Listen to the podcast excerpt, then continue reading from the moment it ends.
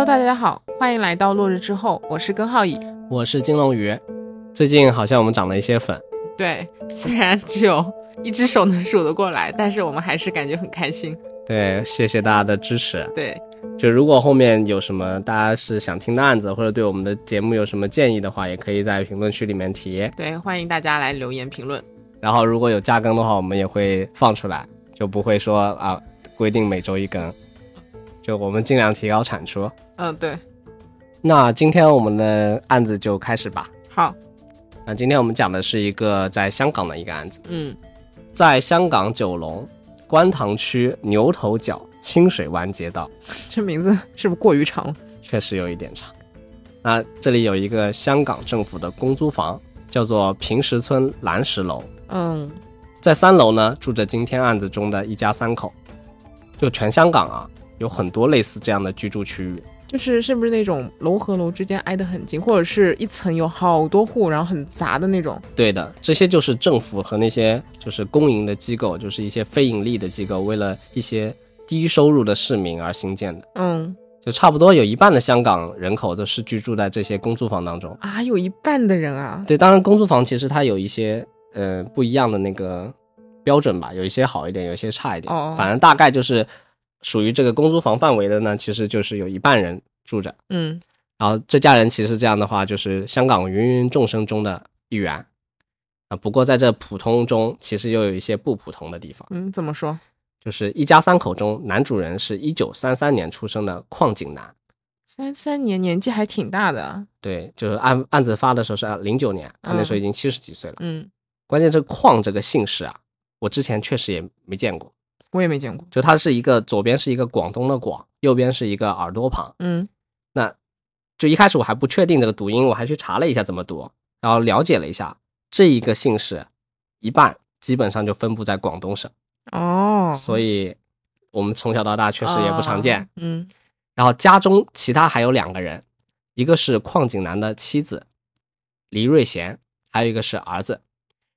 他黎瑞贤呢是一九五一年出生的，哎，两个人年纪差了有十几二十岁了吧？十八岁了，差不多。哦然后儿子邝远条是一九八八年出生的，啊，所以他其实在生这个儿子的时候已经五十岁了，是吗？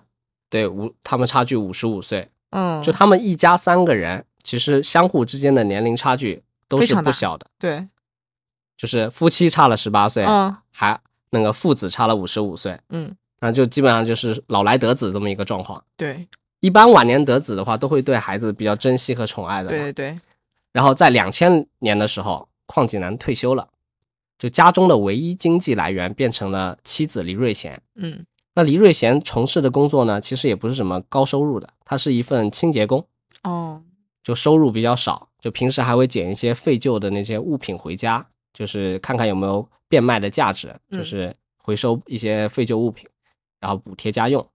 也是因为这个呢，家中居住环境其实就不是很好了。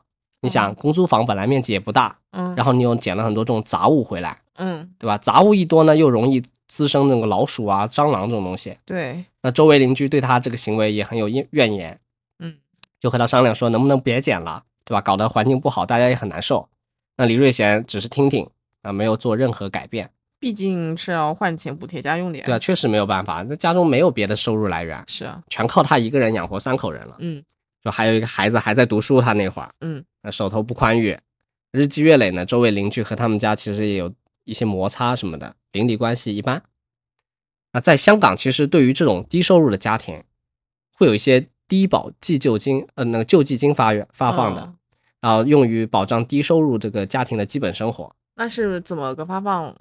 就像他们一家三口啊，上有老下有小，然后基本上来说，一个月在允许的范围内啊，就他如果符合标准，一个月可以领七八千的港元。哦，那还不少哎，其实是的，但是他们没有去申报领取，啊？为什么？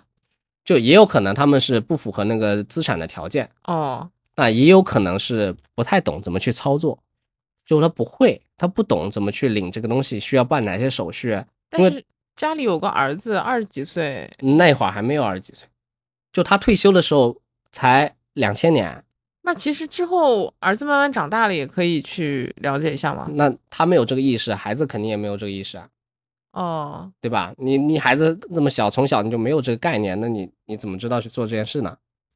那反正就是没有，就或者还有一个可能就是，邝景南在退休之后，他无所事事，他有一些沉迷赌马，哦，赌马，香港那个中老年都比较喜欢的一个活动。对，就是嗯，相当于买彩票嘛，就看看嗯哪一匹马能赢啊什么的嗯。那你领了这个救济金，可能就不能自由支配这个钱了。你老去拿去赌马啊啥的，那你肯定要被断供嘛。嗯，所以他们家反正没领，那一家人就只能靠着清洁工的工资过日子，日子过得不是很宽裕。那虽然日子过得一般，物质条件不是很好，但是邝景南的儿子还是成为了他们的骄傲。儿子邝远条，他读书成绩非常好，从小就聪明，品行优良，在老师眼里呢，一直都是好学生的代表。考试基本上年年都是第一，年年第一，那很不容易。是的，就全面，因为他全面发展不偏科嘛，就碾压其他的小朋友，妥妥一个完美的别人家的孩子。就尽管邻里之间不是，其实刚刚提提到和他们家的关系一般嘛，但是在教育孩子读书问题的时候，基本上都会把邝远条拿出来当学习榜样，就敦促孩子们要向他学习。那邝远条不光成绩好呢，他对未来也有一个自己的清晰的规划。就因为可能他就是从小在这种狭窄的、狭小的房子里面长大，就他就想靠自己的力量去改变这个现实。就他想着长大了可以去读测量系的专业，毕业以后就可以从事土木相关的工作。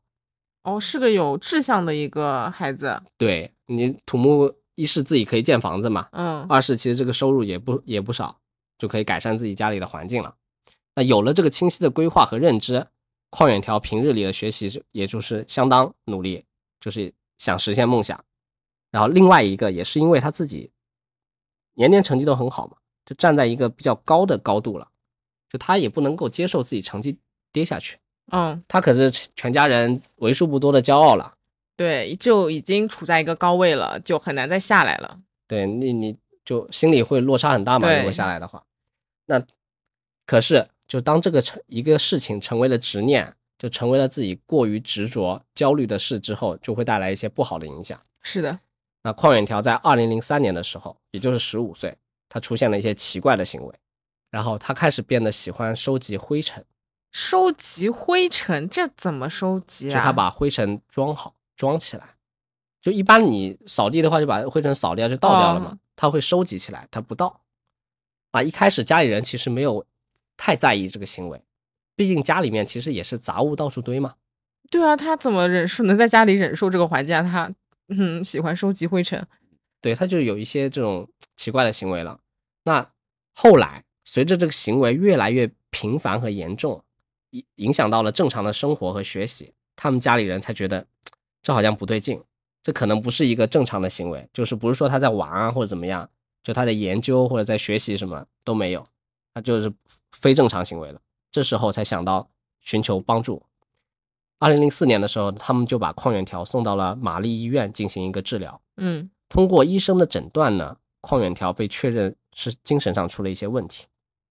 怎么会呢？一个从小这么好的一个孩子，也没什么那个家庭虐待啊什么之类的。对，就是他患上了强迫症嘛。那嗯为什么患上强迫症？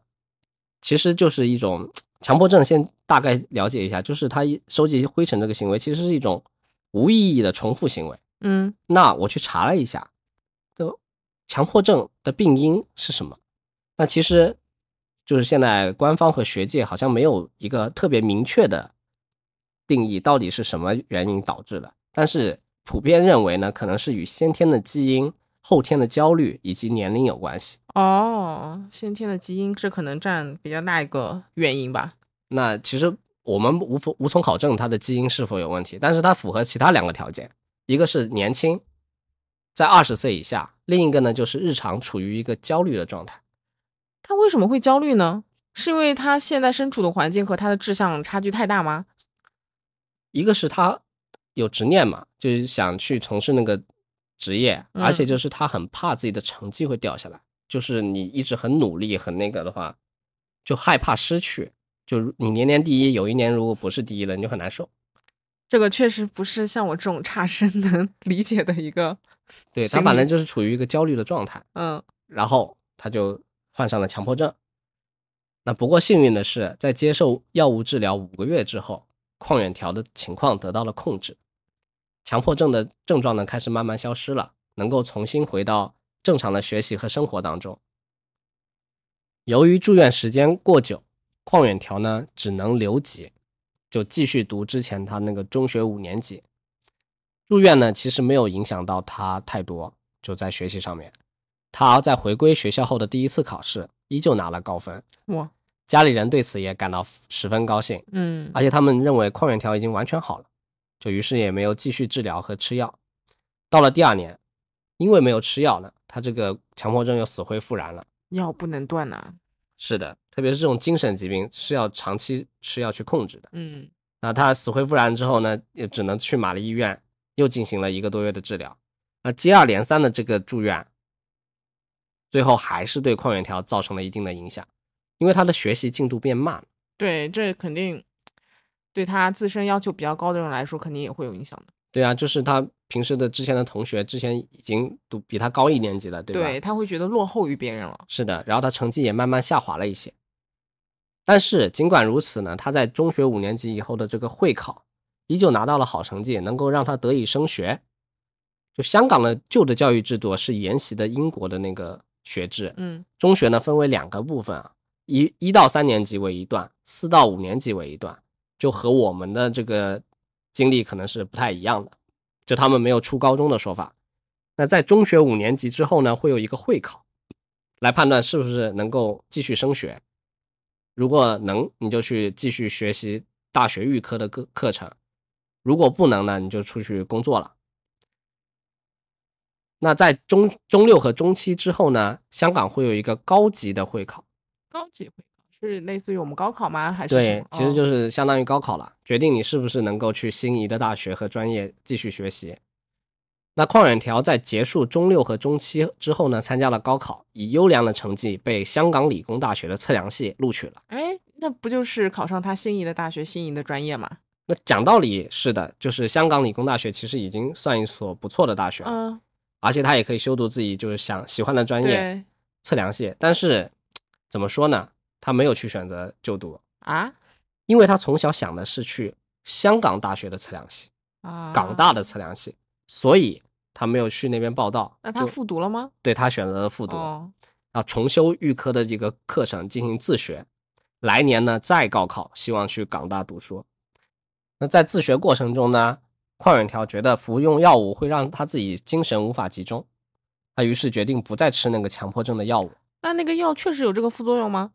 因为强迫症就是过于集中，哦，过于那个，它会让你舒缓一点，对，有这个精神上的干预，然后他就觉得不吃了嘛更好一点，然后他可以更好的去专注的学习。那正是因为这个行为呢，导致他的精神状态变得不是很好，嗯，强迫症的行为又复现了。他甚至呢开始往家里收集一些垃圾，把垃圾堆得高高的。他因为觉得这个能够给他提供安全感，之前是收集灰尘，现在直接收集垃圾。对可是他妈妈不也在收集垃圾补贴家用吗？他那他妈妈那个是废旧物品，可能是有价值的。那种纸箱之类的。对，对于他来说，可能就是乱七八糟，什么都往家里带。哦，然后除此之外呢，因为他妈妈黎瑞贤，他有慢性的心脏病，那为了稳妥起见呢，邝远条也去医院检查了。不幸的是呢，他也被查出心脏存在一些问题，所以他开始害怕自己会猝死，无法实现自己的梦想。嗯，那这两件事情呢，其实对他影响就蛮大的，就未来为了后来的事埋下了伏笔。那后面又发生了什么？那听我慢慢说。二零零九年呢，十月十一日那一天是星期天，沙田马场呢如往常一样有中午和晚上两场赛马比赛。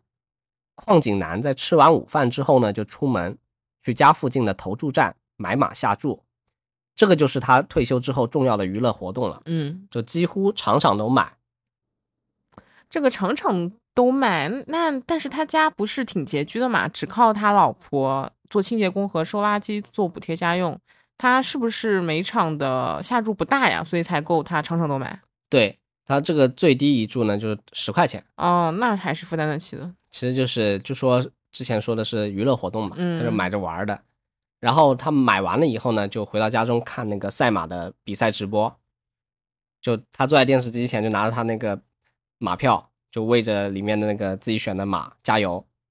很幸运啊，他当天看好的马获得了第一名，天哪，就他中了，让嗯，他很高兴、很兴奋，就叫了起来，兴奋的喊着，就像个小朋友一样，很开心。嗯但是呢，在隔壁的邝远条这个时候就跑了过来，大声就指责父亲，说他吵死了，搞得自己心惊胆战的。电视又大声，你人比电视还要大声。那正正在兴头上的邝景南就突然就面对这个指责就有点懵，于是也就反驳了几句。那看到父亲他没有认识到自己的错误，还在给自己辩解，邝远条就逐渐失去了理智。他满脑子就是啊，赌博的危害是什么？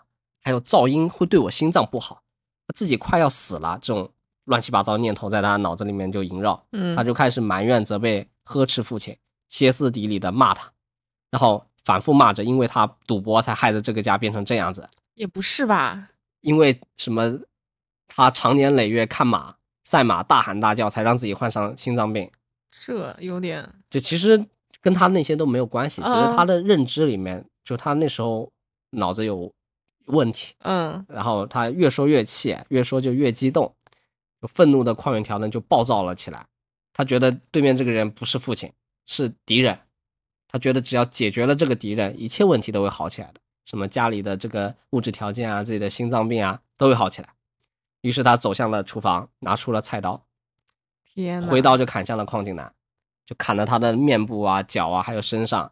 他就觉得只要砍断了他的腿，他没办法出去买马了，他就不会再赌博了。那七十六岁了，邝景南自然不是那时候二十一岁的邝远条的对手，嗯，直接就被砍倒在地。他前一秒还是处于自己买的马得了第一名的兴奋开心状态，后一秒就是的，遭遇这样的事情。哎，有点乐极生悲了。邝远条这时候就疯狂砍了上百刀，天，上百刀，对，最严重的地方在面部和膝盖。哇！就每次我听到这种什么杀人凶手砍了几百刀、上百刀，我都觉得非常不可思议。因为我单纯我说不砍人，你单纯手举起放下一百多次，我手都酸了。对，他砍一百多刀，真的是已经失去理智的一个状态了。是他极度愤怒和理智，他觉得对面这个就是敌人啊，就是害着他变成这样的一个罪魁祸首，他就要干他。嗯，最严重的地方就是面部和膝盖，就是眉骨和脸颊都被削掉了一部分，嗯，然后左边膝盖更是被砍成了两半。惨不忍睹。对，然后当天晚上，李瑞贤下下班回家，看到家中这一片狼藉，邝景然倒在地上，就问邝远条怎么回事，发生了什么，家里怎么变成了这个样子？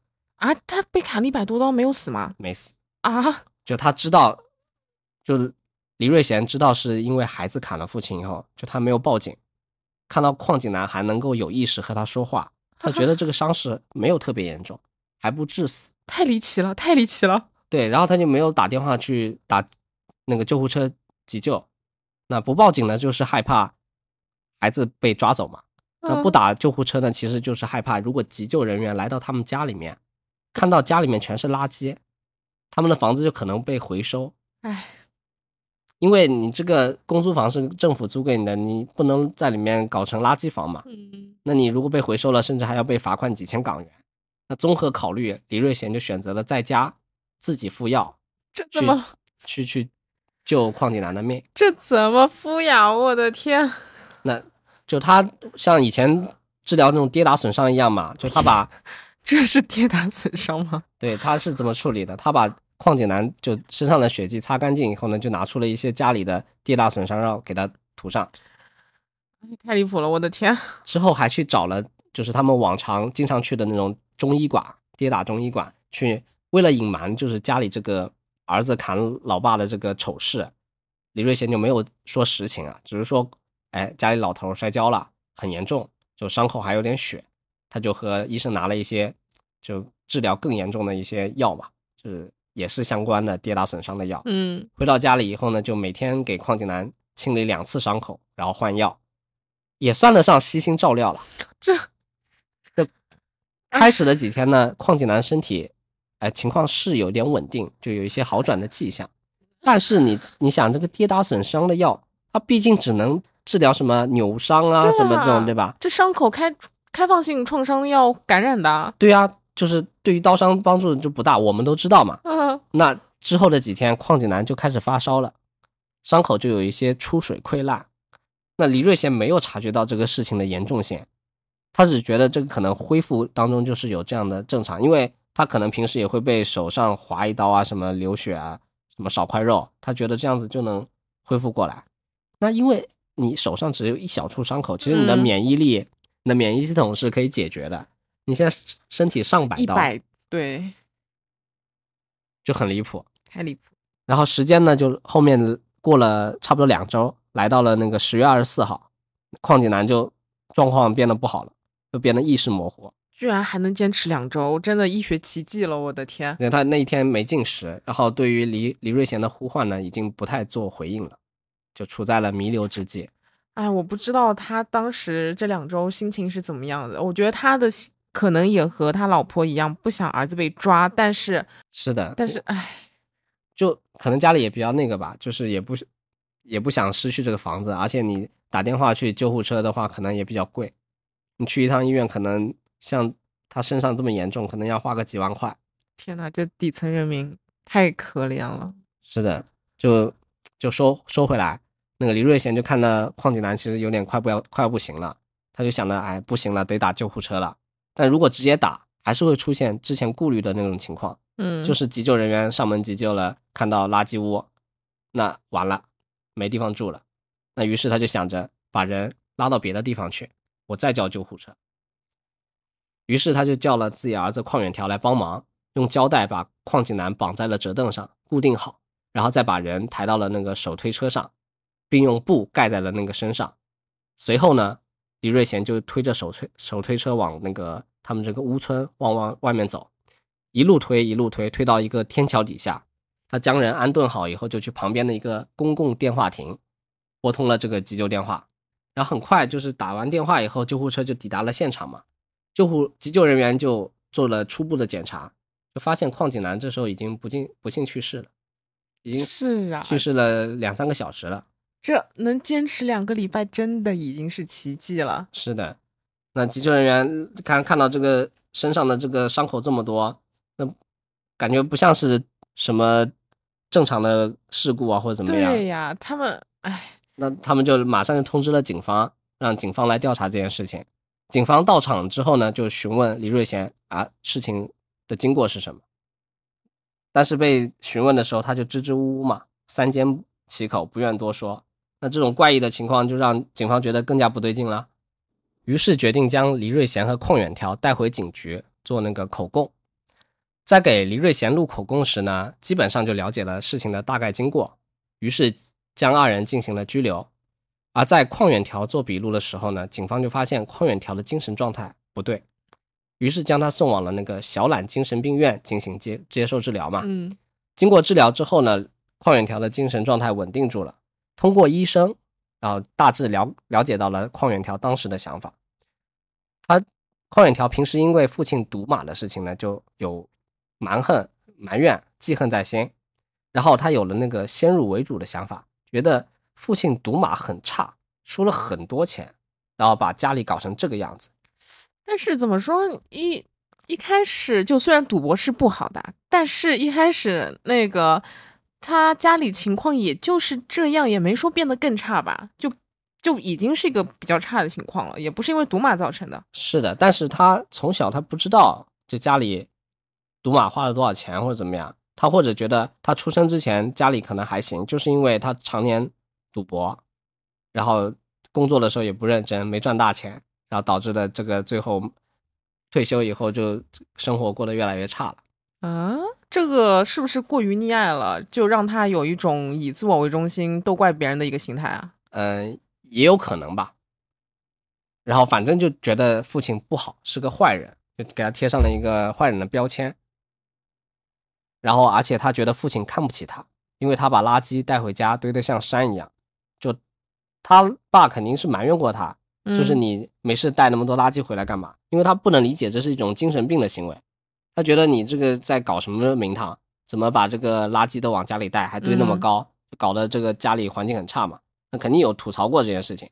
所以结合这两点呢，离那个邝远条在犯案的时候就压根儿没把对面的人当成自己的父亲，就觉得他是一个恶人、坏人，对其有强烈的仇恨，所以就想着用刀砍对方。就之前已经有一些潜在的一些矛盾了。对，有其实对于我们来说，我觉得可能就都不算矛盾吧，嗯，对吧？但是在他的认知中，被放大了。对，因为他患上了精神上的一些问题嘛嗯，然后就而且那个精神医生会在在跟他治疗的过程中啊，就确定他在犯案的时候其实已经是患有精神分裂症了，就之前是强迫症，后面嗯都已经变成精神分裂症了。就更严重了。对，因为精神分裂症的特点呢，就是思维混乱，就观念扭曲、情感迟钝，还有那个判断力受损。他对这个现实就没办法正确的认知了。这有有可能是跟他复读压力太大也有关系，他太执念了。对的，就是焦虑嘛。嗯，就然后然后又不吃强迫症的药，就越来越严重。对，就是自身那个处在的状态不不好，还不吃药，然后反正他就精神分裂症，然后就犯案的过程中就没有办法认识到自己和邝邝景南是一个父子的身份，父子的关系，他就觉得就是仇人，然后他就把他 下了狠手，所以没办法。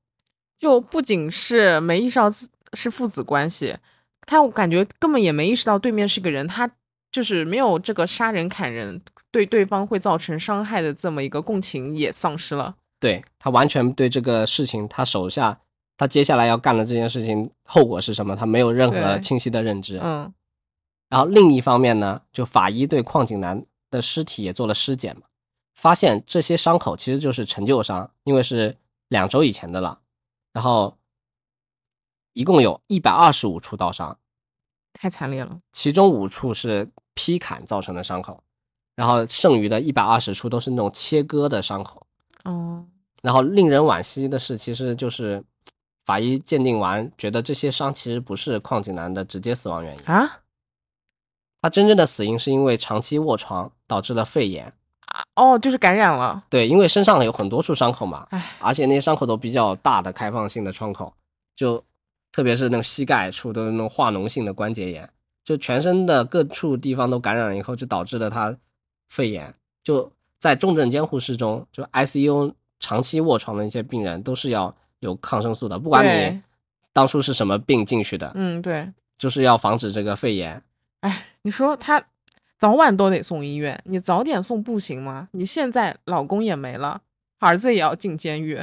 是啊，就是医生就认为，如果你早点治疗，这些伤口其实不是太大问题，就根本不可能致命。但是没有如果啊，李瑞贤就是缺乏医疗的知识，他就进行了一个错误的判断，他觉得老公还能跟我正常交流，有意识，哎，他主要还是怕儿子被抓走，然后房子被收走。对，他还想包庇儿子和不想那个失去公租房的私心主。要是两个人都老年得子，然后儿子还这么优秀，就是成绩上这么优秀，是的，所以他们就会更加的，就是打打引号那个宠溺着儿子。对，宠爱爱惜，就对掌上明珠了嘛。对，事情调查清楚之后呢，检察院就对母子二人提起了公诉，以谋杀罪呢指控了邝远条，以过失致人死亡罪呢指控了李瑞贤。邝远条的辩护律师就提供了三个事实来帮助邝远条进行一个辩护。首先，他拿出来的就是邝远条的背景报告和那个精神病的报告，就指出了他长期生活的环境不是很好，以及作案时处于一个精神分裂症的状态。就缺乏了这个辨别现实的能力。其次，律师还拿出了一份邝远条在医院接受治疗的时候给他妈妈李瑞贤写的一封信。啊，就信中他描述了杀害父亲之后的悔恨，就他其实有有点清醒过来了，他能够哦记起来当初做了什么事。就接受完治疗之后恢复正常了，已经。对，就他深深知道自己的所作所为是错误的，就在道德上也是不可能被人接受的。但是他想着母亲也有慢性的那个心脏病嘛，需要他的照顾，而且他也很想去继续读书，还想去测量系就是就读，然后他就想着能不能够哎和母亲团聚，然后答应以后就是好好的改过自新，接受医院的治疗，希望早点出院嘛。最后呢，其实还有一个以前他们学校的校长和教职工的一些联名信，表示就邝远条之前的话是一位很优秀的学生，就希望法院能够宽大处理。然后陪陪审团了解了这个案件的始末以及提供的这些材料之后呢，就做出了一个误杀的裁定，就觉得他是没有说他是谋杀罪，他可能就是误杀。嗯，然后法官后来判决邝远条呢就在医院中接受无限期的治疗，直到他的精神状态完全稳定，恢复能够正常回到社会生活为止。然后李瑞贤那边呢，是因为他完全其实没有害死那个邝景南的动机的嘛，过程中其实也算是细心照料。而且他最后还是决定把他送医院，也能体现他没有想要害死他。对，就整件事就是因为他的无知和他那个自私，想包庇儿子，想拿着那个，其实也是一个底层人民的无奈。确实无奈，他也没得选，哎，所以他导致的那个邝景南病情恶化，然后最后死亡。然后陪审团裁定他是无罪的，可以当当庭释放。然后李瑞贤在得到这个结果之后呢，就转身向陪审团和法官深深的鞠躬道谢，感谢他们的正义。至此呢，整件事在到现在就画上了一个句号。嗯，就讲完这个案子呢，其实这个家人的悲惨经历，就让人听了相当惋惜。你说本来好好的晚年得子，嗯，儿子又聪明，成绩又好，就虽然暂时可能家里条件贫苦了一些，但是完全可以预见，就是未来一切顺利的话，邝远条大学毕业，找了一份好工作，从事这个土木相关的一些工作，是完全可以改善整个家庭的一个生活条件。对，而且感觉老来得子其实也像也想是养儿防老的吧。是的，就是你把孩子养大了，可能还是想让他的负担以后你自己的养老嘛。嗯，然后这两个，如果他真的一帆风顺的话，两个老人的晚年其实也会得到一些慰藉吧。辛苦一辈子了，孩子长大了能够养他们，对吧？就这么一念之差，完全走向了另一条结果的路。也其实也不能算一念之差吧，我就感觉过程中其实他整个生成长经历就一直可能会有很多问题在里面。感觉可能也是年龄差距过大，所以平时也不怎么沟通交流。是的，就我写完这个案子的话，我就觉得有两个主要的问题，一个就是他的精邝远条的精神状态嘛，一个就是李瑞贤他如果能够具备一些医疗常识，最后都不可能酿成最坏的结局。就就算他精神状态不好，砍了邝景南，但是送了医可能还好，嗯，对吧？人还在，所以很很难受。你说这孩子的精神状态，你说跟那个生长环境和父母的教育辅导有没有关系呢？那肯定有，因为年龄差距很大，两位老人就我估计很难去跟跟上当下的一个时代的节奏。你跟孩子存在很大的一个代沟的话，你沟通起来就很难。对，还有就刚刚说他邝景南不能理解自己儿子为什么一直要把垃圾带回来，就是有说教他嘛。是的，这一方面其实也能感觉到，其实没有特别沟通很多，也没有去理解，去想他为什么会这么做，只是指责他。是的，就就日常的关心不够，然后对这个嗯精神病的认知也不够。就如果长期的沟通就是到位的关心，可能他就不会有精神疾病。但如果沟通不够，你不幸患上了精神疾病，如果我能正确的认知，我会让他接受必要的治疗，然后药不能停，对吧？就时刻观察他是不是又有什么哪里出问题了。是的，那可能就不会最后变得很坏的情况嘛，可能还能够在比较年幼的时候把这个精神疾病彻底治愈。就嗯，不说强迫症，就说抑郁症吧。就是有些人他得了抑郁症，父母可能也不会理解，就会觉得说，为什么你会不开心？有什么好不开心的？你就不能开心起来吗？但是这个对抑郁症的人来说也是非常困难的事情，就是开心起来这件事。是的，但是就是没有得过抑郁症的人，真的也无法理解那个心情。是呀，就是在两位老人眼里，就觉得精神病可能就是能够彻底治好的，就跟感冒发烧一样，就你在医院治好了就彻底好了，就他们完全不了解这个需要长期的吃药控制以及加强心理上的一些沟通和辅导，才能把这个伤害降降到最低，对吧？就很难。然后另外，其实我也怀疑，就是年龄过大去生育孩子对这个基因可能有点不太好。对你很难保证这个嗯基因是完全没有问题的。对，然后又因为老老来得子都会很宠，就是很多种因素。是的，就反正我觉得大家如果要生孩子，最佳育龄就二三十岁吧。你高龄产子确实会存在一些风险，万一患上一些奇怪的疾病，也不好说。那当然这只是一个我的推测，因为我我们都没有证据去说明那个矿源条可能存在一些缺陷啊。嗯，对反正就是说生孩子要选一个合适的时间，这样子可能避免一些不必要的麻烦。